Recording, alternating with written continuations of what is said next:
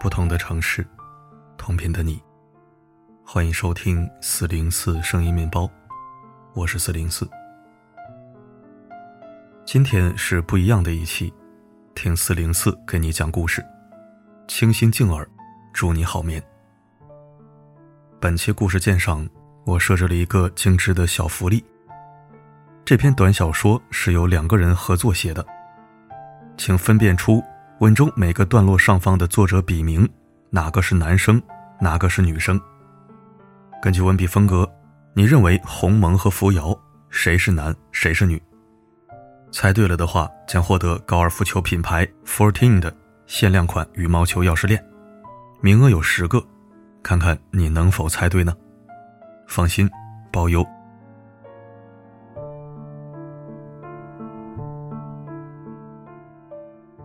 燕子来时新社，梨花落后清明。凄迷烟雨自天幕飘扬而下，连绵的山冈蜿蜒起伏，山下清澈的小溪缓缓流过。